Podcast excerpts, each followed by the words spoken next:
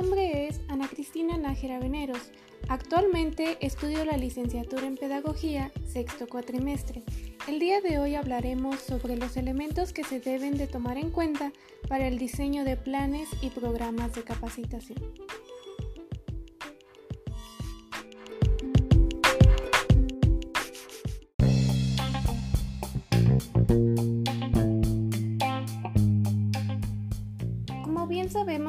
Capacitación juega un papel primordial para el logro de tareas y proyectos, dado que es el proceso mediante el cual las y los trabajadores adquieren los conocimientos, herramientas, habilidades y actitudes para interactuar en el entorno laboral y así cumplir con el trabajo que se les encomienda.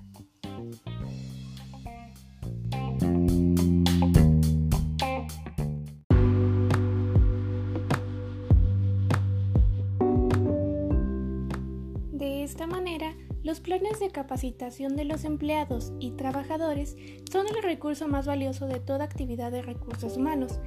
De allí la necesidad de invertir en tales planes al proporcionarlos de manera continua y sistemática.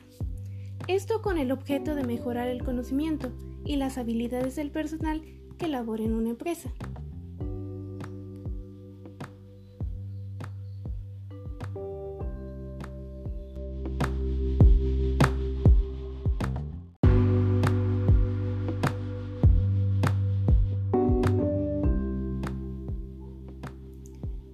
Desarrollar las capacidades del trabajador proporciona beneficios tanto para este como para la organización.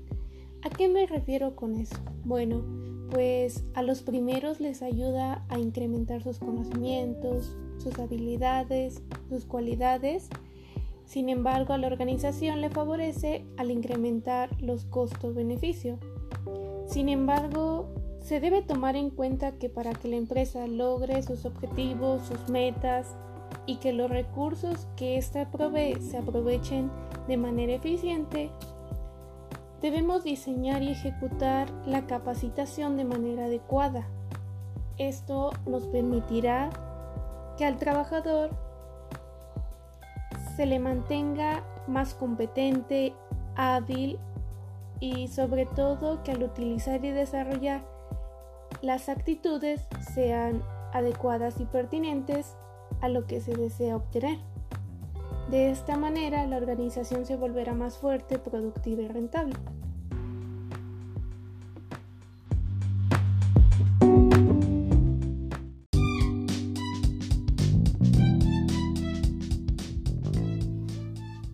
Es por ello que se debe de tomar en consideración los siguientes elementos para diseñar un programa de capacitación. Como número uno tenemos identificar las necesidades de tu empresa. Bueno, no se trata de capacitar por capacitar, ya que este es el primer procedimiento que se va a utilizar. Es por ello que en este punto debemos de ser muy enfáticos de la manera en la que debemos determinar cuál es nuestra necesidad acorde a los puestos que estamos evaluando. Es por ello que se pueden tomar como punto de referencia las siguientes estrategias, como encuestas, entrevistas, observación, descripción y perfil de puesto, evaluación de desempeño, lo cual nos podrá, nos podrá ayudar a determinar con un procedimiento interno o bien contratar a un consultor externo para que haga la aplicación y el diagnóstico de las herramientas.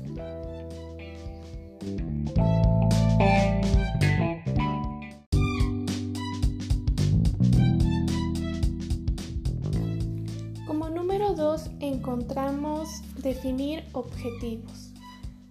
Es importante que al momento de definir los objetivos estamos frente a una tarea muy importante porque el alcance y el significado que les demos marcarán el tipo de resultado que alcanzarán las personas capacitadas.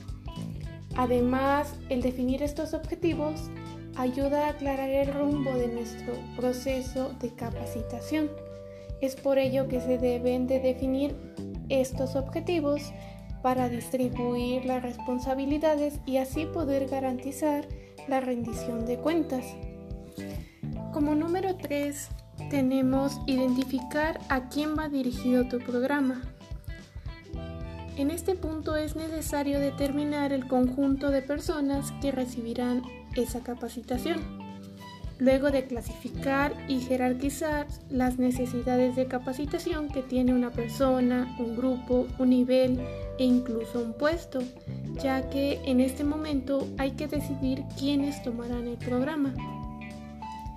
Como número 4 tenemos seleccionar el programa de capacitación más adecuado con base en las necesidades de los empleados.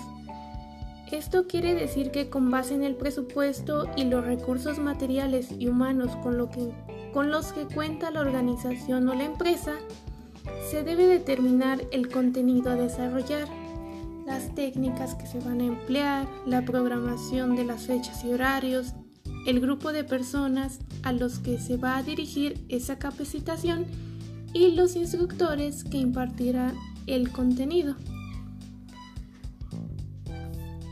Como número 5 tenemos comunicar el programa de capacitación de personal.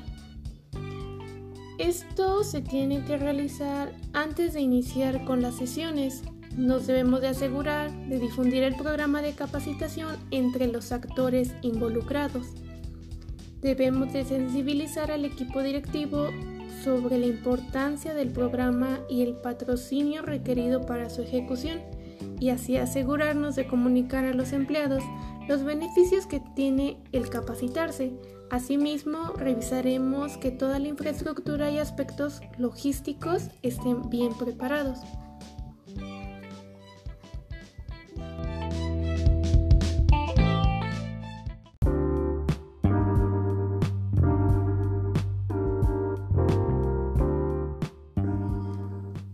Para finalizar, tenemos como número 6 el obtener feedback y evaluar los resultados.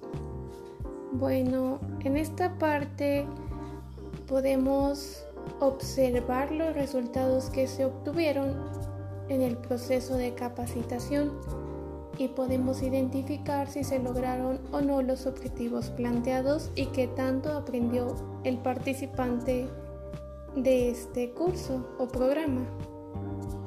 Asimismo, mm, obtendremos los insumos necesarios para plantear la necesidad de impartir, de impartir un ciclo de refuerzo o bien posibles mejoras al proceso de aplicaciones posteriores. Asimismo, a mediano, largo, a mediano y largo plazo, los procesos considerados por el plan para medir la mejora del rendimiento, la seguridad y satisfacción laboral en la organización a causa de acciones impartidas. Todo esto nos deja un gran aprendizaje. Este se refiere a que si lo vemos desde un punto de vista muy focalizado, la capacitación es una de las inversiones más rentables que puede utilizar una empresa ya que una planificación adecuada del componente humano en una organización requiere de una política de capacitación permanente. Es por ello que los jefes deben ser los primeros interesados en su propia formación y los primeros responsables en capacitar al personal a su cargo. Así, los equipos de trabajo mejorarán su desempeño y su rendimiento en su área laboral. El éxito o fracaso de este proceso pues dependerá de en gran parte del diseño y la ejecución del plan de capacitación que se utilice para transmitir los conocimientos o habilidades que se quieren desarrollar. Un gusto poder estar con ustedes. Espero que la información presentada haya sido de mucha utilidad, tanto para su quehacer personal como profesional. Hasta luego.